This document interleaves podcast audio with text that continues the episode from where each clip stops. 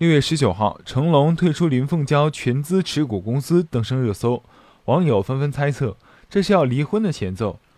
当日稍晚时候，成龙公司的运营总监回应台湾媒体询问，称成龙与林凤娇的感情一直很好，根本没有离婚之事。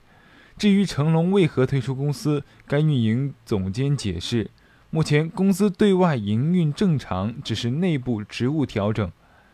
根据天眼查 APP 显示，近日北京中泰龙威房地产咨询有限公司、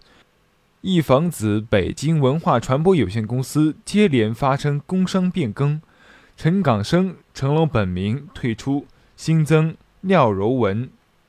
两家公司均成立于2007年2月，法定代表人为林凤娇，成龙此前也占有股份。但有媒体发现，六月八号，成龙先退出了其中一家公司；六月十七号，成龙又退出了另一家公司。